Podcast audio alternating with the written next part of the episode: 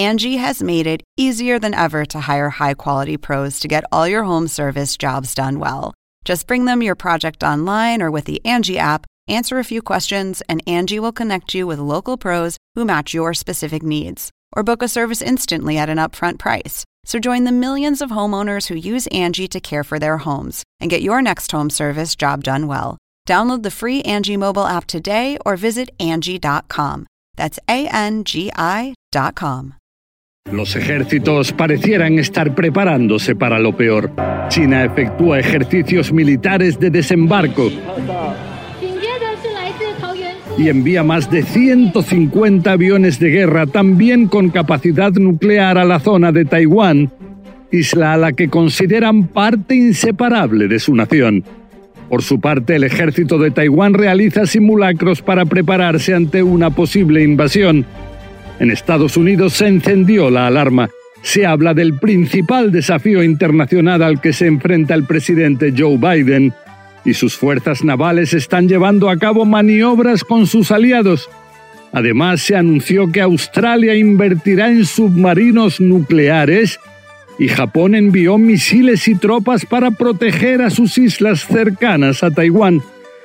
Mientras tanto, si bien el presidente de China, Xi Jinping, dijo enfáticamente, y lo cito, desde luego que se conseguirá la reunificación con Taiwán, en esta isla aseguran que es la democracia en el mundo, ni más ni menos la que estaría ahora en peligro.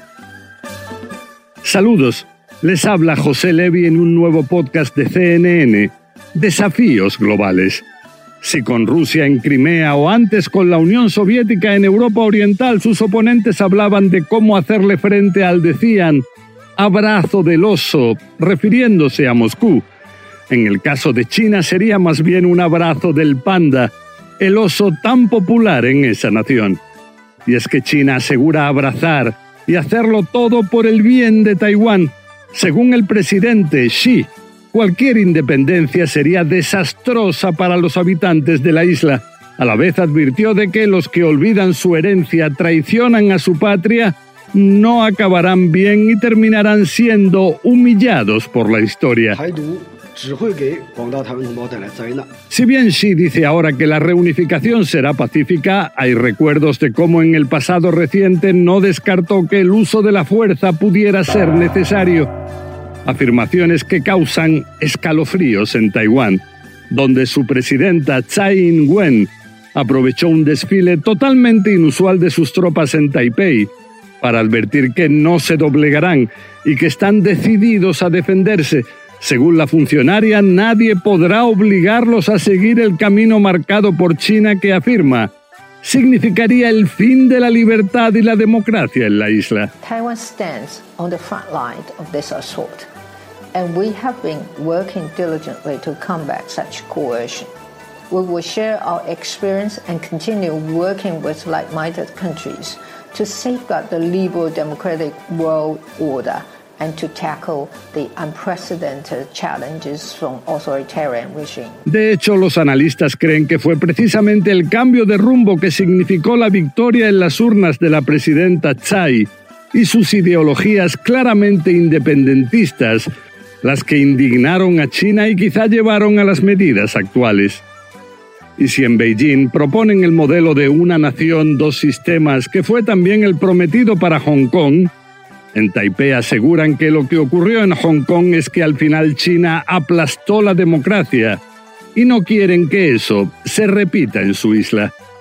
Y si la presidenta Tsai asegura que su territorio es ahora el que representa la lucha por la democracia, otros advierten también que para defender la democracia no solo de su isla, sino a nivel global, es necesario que el mundo primero frene lo que afirman sería una estrategia expansionista del autoritarismo chino y defienda la democracia en Taiwán. Taiwan. Only by resolutely stopping attempts to seek independence can we safeguard the security and well-being of Taiwan compatriots. The PLA's military drills are necessary actions to defend national sovereignty and territorial integrity. Es por eso que muchos hablan del principal desafío al que se enfrenta ahora el presidente de Estados Unidos, Joe Biden. Eventualmente tendrán que decidir hasta qué punto apoyar a Taiwán y arriesgarse a una espantosa guerra con China que muy pocos querrían en Estados Unidos, o bien por otro lado no hacerlo y dejar que la influencia de China pueda incrementarse en el mundo. Ya el secretario de Estado de Estados Unidos, Anthony Blinken, había dicho recientemente que las alternativas a nuestra realidad actual son que no haya un orden mundial o que exista uno nuevo pero liderado por China, país que es considerado ahora en Washington como el mayor desafío al que se enfrenta la comunidad internacional. Y en esta explosiva realidad en Estados Unidos prefieren hablar deliberadamente de ambigüedad estratégica. Por un lado, no tener una embajada en Taipei, solo en Beijing, pero por otro, equipar de armas sofisticadas a Taiwán, desde aviones F-16 hasta los misiles antiaéreos Patriot.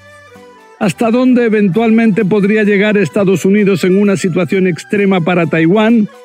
Esa es una incógnita. Only by resolutely stopping attempts to seek independence can we safeguard the security and well-being of Taiwan compatriots. Es de destacar que las declaraciones centrales las efectuaron ahora los respectivos presidentes en Beijing y en Taipei en actos conmemorativos por el 110 aniversario del comienzo de la revolución que terminó con la última dinastía imperial china, algo que curiosamente ocurrió en Wuhan, ¿Se acuerdan? La misma Wuhan de la que muchos escuchamos por primera vez por haber sido también el lugar donde se habría originado la pandemia de COVID-19.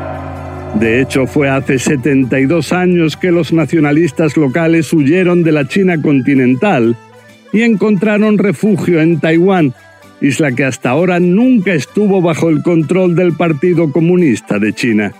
Esto aunque desde el histórico Mao Zedong China siempre consideró a Taiwán como parte inseparable de su territorio, con quienes comparten historia, tradiciones, cultura y el idioma mandarín. Pero en Taiwán se van preparando para el peor escenario y decidieron invertir miles de millones de dólares en armamento.